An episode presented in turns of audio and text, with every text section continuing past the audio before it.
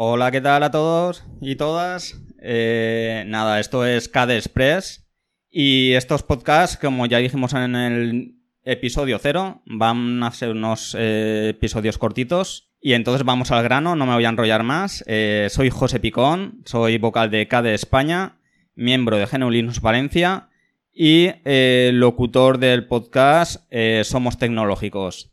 Y nada, voy a dar paso a David Marzal para que empiece el rol de noticias, porque tenemos unas noticias largas, entonces vamos a empezar ya. Hola David, ¿cómo estás? Buenas, José Ibrahim, encantado de empezar con el podcast ya con la chicha. Entonces, como es un podcast rápido, vamos al ajo directamente. Pues mira, yo quería empezar ah, diciendo que los vídeos de la Academy, la internacional, ya están disponibles. Y este año no están solo en YouTube, sino que están en un PeerTube. En las notas del programa dejaremos los enlaces. Y entonces yo he visto que hay un montón de ponencias que están muy chulas. Yo por tiempo no he podido ver ninguna. Entonces os voy a decir las seis primeras que ya me he apuntado para verme. Que es la de KDE Qt 515 Patch Collection, que es sobre el lío de que Qt ya no, no te da las versiones nuevas y entonces hay que esperarse seis meses, con lo cual se están haciendo los parches por parte de KDE. Luego, Addressing Wayland Roasters. Yo uso Wayland, o sea que me interesa saber cómo están afinándolo, porque todavía le queda un pelín para estar fino fino. Towards Sustainable Computing, algo de energía renovable. Una sobre Caden Live. SPDX License Makers in KDE, que es sobre licencias. A mí me gusta el tema este de abogado y de cómo se licencia el software. Y luego Health Analysis of the KDE Community, cómo va la comunidad, los, developers, la gente que hace contribuciones. Y esa sería mi primera noticia. Muy interesante. Muy interesante. Y ahí seguimos con Bryce. Eh, hola, buenas a todo el mundo. Eh, yo te quería preguntar, David, porque estas charlas que comentas eh, son de la Academia Internacional, están en inglés, y para bueno todo todas las personas que nos escuchen, etcétera, también nos gustaría saber, pues si son muy técnicas, poco, eh, ¿Tú qué, qué opinas? Hay, hay, de, hay de todo. Hay charlas muy, muy técnicas que yo no me entero de nada porque en la Academia Internacional hay desarrolladores. Entonces, claro, cuando desarrolladores expertos se ponen a hablar entre sí, a veces si no eres uno de, de la quinta no te enteras de nada. Pero hay charlas que son para cualquiera. El de, por ejemplo, Sustainability, cómo va la comunidad o cómo funciona Caden Live. Eso lo puede escuchar cualquiera que sepa inglés, porque si en estas charlas lo que tienes que saber es un poco de inglés, porque con la presentación te va guiando, pero claro, necesitas un poco de idioma. Eso, eso. Animaros, porque además es una muy buena forma de aprender inglés, viéndote charlas de la Academy. Y la verdad es que es bastante entendible. Para que no entienda, la verdad es que tampoco es, es un inglés muy, muy dificultoso. Al final son cosas, digamos, que en esto de, computación, pues al final los términos son en, inglés y en, tu, lengua también. Sí, correcto. Y también esas personas, esas personas que están hablando, no son ingleses nativos todos. Entonces, pues y también. Se nota, pues, se nota para bien. Así que animaros. Sí. ¿Y tú, Bryce, tenías también algo relacionado con la Academy, no? Efectivamente, eh, también en la Academy se, se repartieron los premios de, de este año, digamos. Eh, son, unos premios que se reparten a, varias personas de, de, la comunidad de KDE. En concreto, son tres premios los que se dan. Hay un premio a la mejor aplicación, que este año se lo dieron a Alexander Semke, que es gracias a su trabajo en LabPlots. Después también hay el premio a la mejor no aplicación, digamos, para otro tipo de trabajos, ¿no? que no son aplicaciones en sí, que es para Paul Brown por su tarea en, en promo, ¿no? en, la parte, digamos, de la que se hace más publicidad y, promoción de, de toda eh, la comunidad de KDE. Después también el, el, premio del jurado, que es un premio que, se, eh, que se da a, a mayores ¿no? por, por, diversos motivos, en este año se lo dio a Adrián de Groot por sus años de, contribuciones a la, comunidad de KDE. Que eh, yo la verdad es que no sé quién es, pero el nombre es, me suena muchísimo de leerlo en, en, mil sitios de KDE. No sé a vosotros si, si os suena. A mí me pasa lo mismo.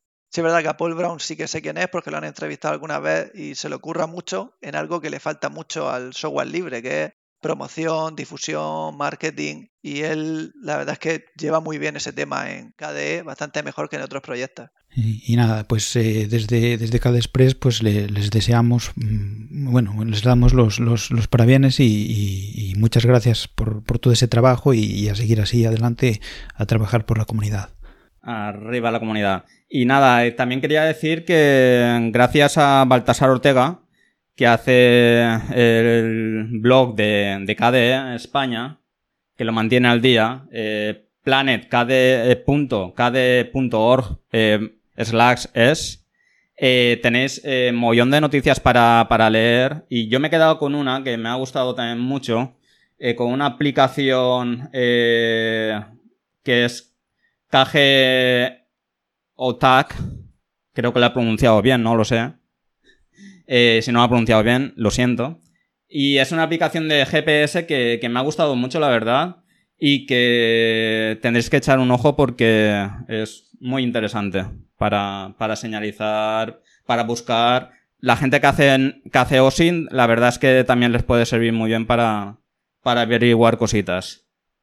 Y también quiero, eh, dentro de, de la comunidad, también queremos dar, eh, bueno, anunciar que GNU Valencia también podéis entrar en el canal Peer2Peer para ver todas las, eh, las novedades que hay de la comunidad GNU Linux Valencia, que está creciendo y está creciendo mucho, gracias a David Marzal que tenemos aquí, que es uno de los precursores grandes también, y que está ayudando mucho.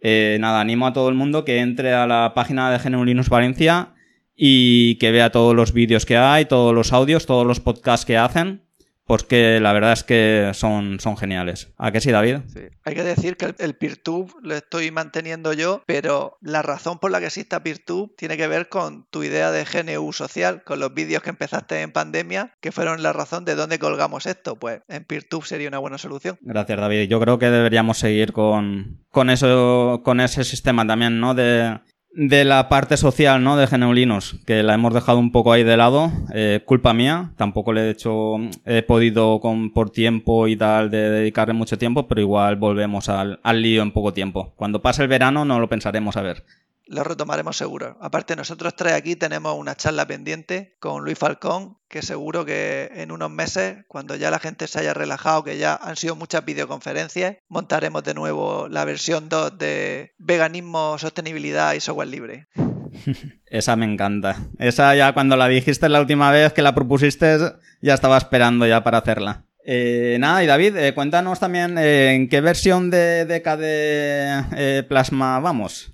Pues los que estamos en Arch, estamos en la última, que es la 5.22.2, pero la buena noticia, porque a ver, Plasma lleva un ritmo buenísimo ahí sacando versiones, puliendo fallos, pero algo que pasa en muchas distribuciones Linux es que tú estás escuchando noticias de algo que si estás en una LTS a lo mejor no te llega hasta dentro de tres años, pero siempre hay una manera de estar actualizado incluso en distribuciones que no son las más modernas, por así decirlo. Entonces, el 5.522.2, que tiene muchas mejoras con Wayland, por ejemplo, que yo lo estoy usando, todavía no está al 100%, pero ya está casi. Pues, por ejemplo, los que usan KDE no tienen ningún problema, porque eso está la última. Los que usan Arch tampoco. Pero los de Debian, como tú, José, tienes ahí un, un repositorio para actualizar. Porque, José, ¿qué versión tienes tú de, de Plasma? Pues ahora mismo, eh, sin saberlo y antes de empezar el programa a grabar, eh, me, ha dejado, me ha puesto rojo ya David y he tenido que revisarlo, que no lo sabía. Y tengo la 5.14.5, que muy mal por la parte de Debian, que vamos retrasados. Pues Debian es muy conocido por la estabilidad, pero sí es verdad que a veces hay una diferencia un poco excesiva. Y ahí te dejaremos en las notas del programa un repositorio para los aventureros que quieran probar a actualizarse. Hay también un PPA para Kubuntu. Y luego, como curiosidad, Alpine, Alpine, que es una distro muy famosa para los Dockers, que es muy pequeñita, muy reducida, también tiene ya Plasma 5.22. ¿Y tú, Bryce, por ejemplo, en, en Manjaro, cómo vas? Pues claro, en, en Manjaro eh, tenemos un pelín de, diferencia con, Arch porque eh, en teoría se prueban un poquito más las cosas y no salen, digamos, para la versión estable de Manjaro hasta pasado un tiempo. De momento tenemos que esperar unas semanitas o así. Eh, yo tengo 5.21.5, pero bueno. nada, que dentro de nada estaremos al mismo nivel. Después, claro, eh, que, hablabais en Debian, yo, yo hace tiempo también había usado Debian, mi sistema de escritorio. Entonces, yo eh, lo que hacía es que, bueno, como para mi entorno de escritorio de trabajo normal, eh, Debian estable era pues demasiado estable, pues yo me tenía mm, mi Debian testing y, y, después a mayores, para, como me gustaba tanto KDE y KDE Plasma tenía una versión muy vieja, aún incluso en, en testing, pues yo lo que hacía era utilizar unos repositorios de Seduction, que también lo puede, si eres aventurero, te puedes animar a probarlos y, y a instalarlos ahí. Sí, yo estas cosas siempre remarco lo de ser aventurero, porque sí Sí, es verdad que a mí me encantan las novedades que trae Plasma y mejora muchas cosas, pero para usuarios a veces en, el día a día es, peor tocar algo que te funciona por estar a la última que quedarte como estás si estás a gusto. Yo, yo, aprendí, yo aprendí a las malas y ahora hago las pruebas en virtualización. Porque ya aprendí a las malas de, romper. el ordenador de producción no es para jugar. Eso, eso, eso tuve que aprender, tuve que aprender así, a las malas. Que cuando todo te va bien, yo eh, al final aprendes a dejarlo como está y, y probar en máquina virtual que, que, tenemos esa opción. Entonces es mejor hacerlo en virtual que, que no en la máquina que te funciona bien. Sí, sí, desde luego. Es, es una buena forma. Si tienes una máquina virtual para probar estas cosillas, eso es excelente antes de animarte. Sobre todo si utilizas el ordenador para trabajar, ¿no? Y lo necesitas con una necesidad real eh, para todos los días. Si lo tienes para jugarte y trastear, pues bueno, ahí en mi caso yo era lo que hacía. Me, me trasteo. Si tal, pues bueno, me veo obligado a, a, a, digamos, reparar lo que estropee. Entonces es también una buena forma de obligarte a, aprender con la presión. Así aprendí yo. Yo fíjate que yo tengo un script para reinstalarme Arch de cero. Todo lo que hago de configuración me lo paso a un script, por si tengo que volver a hacerlo. Pero todavía no he tenido que reinstalar Arch. O sea, es, uno de estos de un cazamitos. O sea, Arch no es tan complicado ni, ni se rompe tanto. Pero bueno, me sirve para tenerlo documentado. Mm, y para instalar nuevos equipos, por ejemplo. Eso también es una buena forma. Y quiero eh, remarcar también una cosa. Llega el verano, llegan los colegios. Quien. Esto es un poco de publicidad para las dos, eh, las dos empresas de ordenadores que tenemos aquí con, con Genulinus, aunque no nos pagan nada de momento. Hola Band, hola Slimbook. Y nada, por si acaso. Entonces, eh, quiero remarcar que quien vaya a coger un dispositivo nuevo para empezar el curso universitario, escolar, si no es de segunda mano, que siempre pues intentamos que, reciclen un poco todos los, eh, los ordenadores y los móviles, todos los equipos electrónicos, pues que tengas tanto Band como Slimbook como opción eh, para poder tener un buen, muy buen ordenador con unas muy, muy buenas prestaciones, tanto las dos marcas, y que podéis eh, mirar antes de iros a un centro comercial, eh, entrar en las páginas de, de, Band y de Slimbook para comprarlo, para comprar el dispositivo, porque las dos marcas tienen una venta y una postventa eh, magnífica. Claro, lo tienes ya configurado con Linux, con hardware que sabes que está testeado, te lo dan perfectamente funcionando, tiene el soporte y el mantenimiento, empresa local, sobre todo si está ahí en Valencia, pero por lo menos española, son todo ventajas. Mi madre tiene un Band y mi cuñada tiene un Slimbook. O sea que yo lo recomiendo completamente y yo, como soy muy de alargacencia y de alargarle, alargar y hacer que dure, en algún momento también tendré uno, pero es que me dura mi máquina todavía aquí años y años. Además, Slimbook. Yo lo mismo. Slimbook tiene un, un equipo eh, diseñado para KDE, que tiene KDE Neon, e incluso dona un porcentaje de los beneficios de, de que recibe por ese producto a, a, la comunidad. Entonces, es también una opción para las personas comprometidas con el software libre. Sí, ese es el que tiene mi cuñada. Las dos, los dos tienen marcas muy, muy, muy buenas. Eh. La verdad es que son maquinones la gente que se los compra eh, quedan la mar de contentos. Aparte se van actualizando. Yo ahora mismo hmm. estoy un poco desconectado del mundo porque no, no tengo tiempo ni nadie me ha pedido que le recomiende un portátil últimamente, que es cuando me lo suelo mirar, pero sí sé que han sacado nuevas versiones de su, de su gama. Yo, yo miré recientemente para hacerme los dientes largos. Simplemente no para comprarme. para hacerme abrir apetito. Pero no, me quedé con el apetito. Que no, no es porque sean costosos, ¿eh? Porque de precio están bastante, bastante bien para las, las configuraciones que, llevan, tanto de hardware como de software. El software pues es gratuito, lo utilizan Linux. Eh, también tienen la opción de, Windows. Eh, obviamente hay que pagarlo, pero bueno, eh, tienes las dos opciones. Y, en este verano, bueno, no, en este verano no, más bien para ya para octubre también tenemos un evento ahí en mente, ¿no, José? ¿Nos querías hablar tú de ese evento?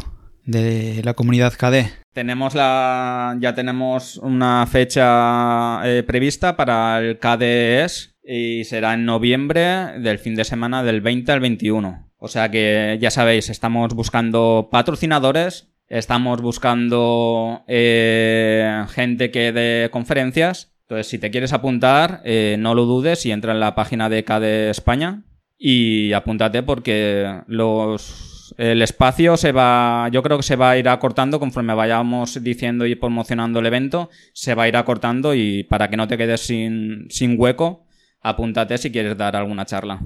Sí, también está abierto a colaborar. Si hay alguien que quiere hacer de voluntario, correcto. Estamos para recibirlos con. Nunca hay suficientes manos para esas cosas. Nunca, para eso nunca. Este año va a ser online también.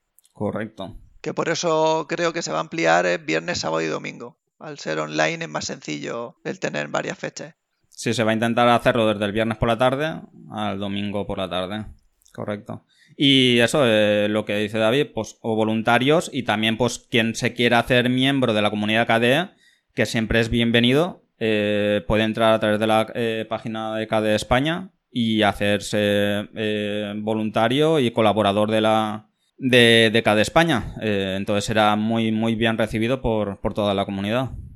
Eso es. Y animaros a anotarlo ya en la agenda porque es, un evento que podréis disfrutar desde casa y las charlas, va a haber charlas como de, varios tipos y, y las va a poder entender todo el mundo. Estas charlas no son tan súper técnicas ahí y, son en español además, entonces así que animaros. Todo facilidades.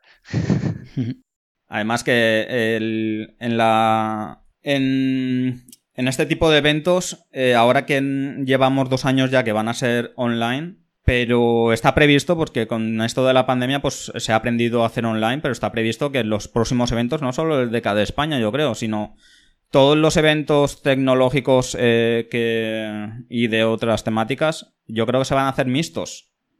Porque claro, ya das un abanico más amplio para no solo ir a... El que no puede acercarse, arrimarse al sitio donde se hagan las, las conferencias, las reuniones, las academias, en este caso, eh, pues que lo pueda ver online y lo pueda disfrutar como si estuviera allí mismo. Obviamente no va a ser eh, lo mismo estar allí presencial y que en, las, en las habladurías de pasillo y en eh, tomándose una cerveza y tal puedes comentar más cosas, pero por lo menos no te vas a perder las grandes conferencias que hay en este tipo de eventos yo lo agradezco mucho, porque en 2020 mi propuesta de año era ir a más eventos y ver más a la gente físicamente. Eso evidentemente no fue posible, pero es que ahora que empieza a mejorar la pandemia, aunque yo todavía no me fío mucho de, meterme en sitios con mucha gente, con la niña no me veo pronto yéndome a Madrid a un evento. Entonces que se hagan mixtos para mí es, fundamental. Eso, es increíble. Es, eso ya se lleva haciendo años en, en la FOSDEN, que es la,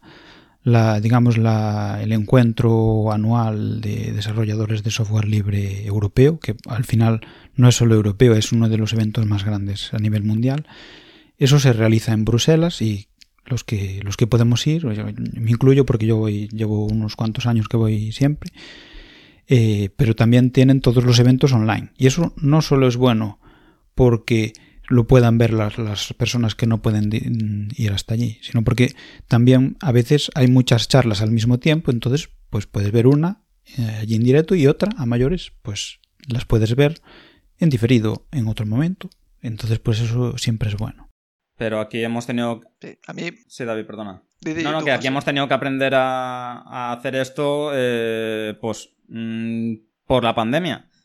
Pues eso es las cosas positivas, ¿no? A mí me da mucha envidia. Todos los que han ido a la FOSDEM me, dan una envidia increíble. Pues hay que animarse a ir.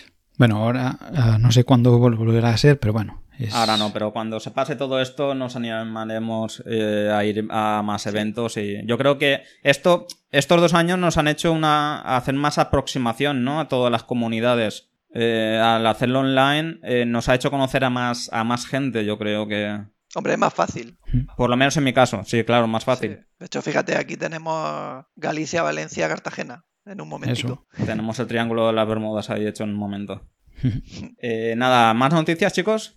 Pues yo creo que solo nos ha quedado por comentar que ha terminado el Congreso en Libre, que hubo una charla muy chula de Albert sobre la colección de parches KDE QT515, pero en español, con lo cual esta es más asumible. Es lo mismo que he comentado antes sobre los parches que se ahora hace la comunidad en vez de hacerlo directamente Qt, pero que todavía no está disponible el vídeo. Así que una vez que haya terminado la organización de procesarlos todos, daremos por aquí otra vez la noticia. Perfecto. Eso es. ¿Y Bryce? Pues la verdad es que ya acabamos con todas las que teníamos preparadas, ¿eh? Entonces, pues, eh, Pues nada, animaros a seguir la, la, la comunidad, a seguir los blogs, a seguir a seguirnos eh, el podcast y, y nada. Pues nada, gente, espero que, espero que guste el programa, el mini programa de KD Express. Eh, ya te digo que vamos a intentar hacer las noticias lo más rápido posible, hacer una pequeña tertulia aquí como hemos hecho hoy y que nada, que, que os guste y que sigáis eh, oyéndonos eh, porque la verdad es que vamos a ir pues transmitiendo todo lo que vaya pasando en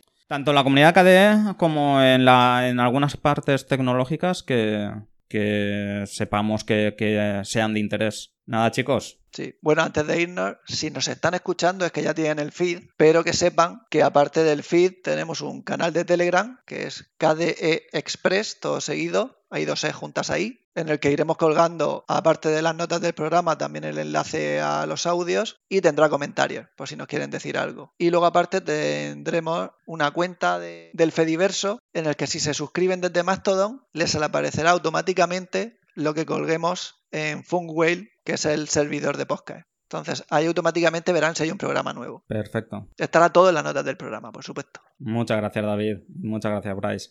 Muchas gracias a todos por escucharnos y nos, vemos, nos oímos en el, en el próximo programa. Esperamos que os gustara. Hasta la próxima. Hasta la Chao. próxima. Hasta luego. Hasta Chao. luego.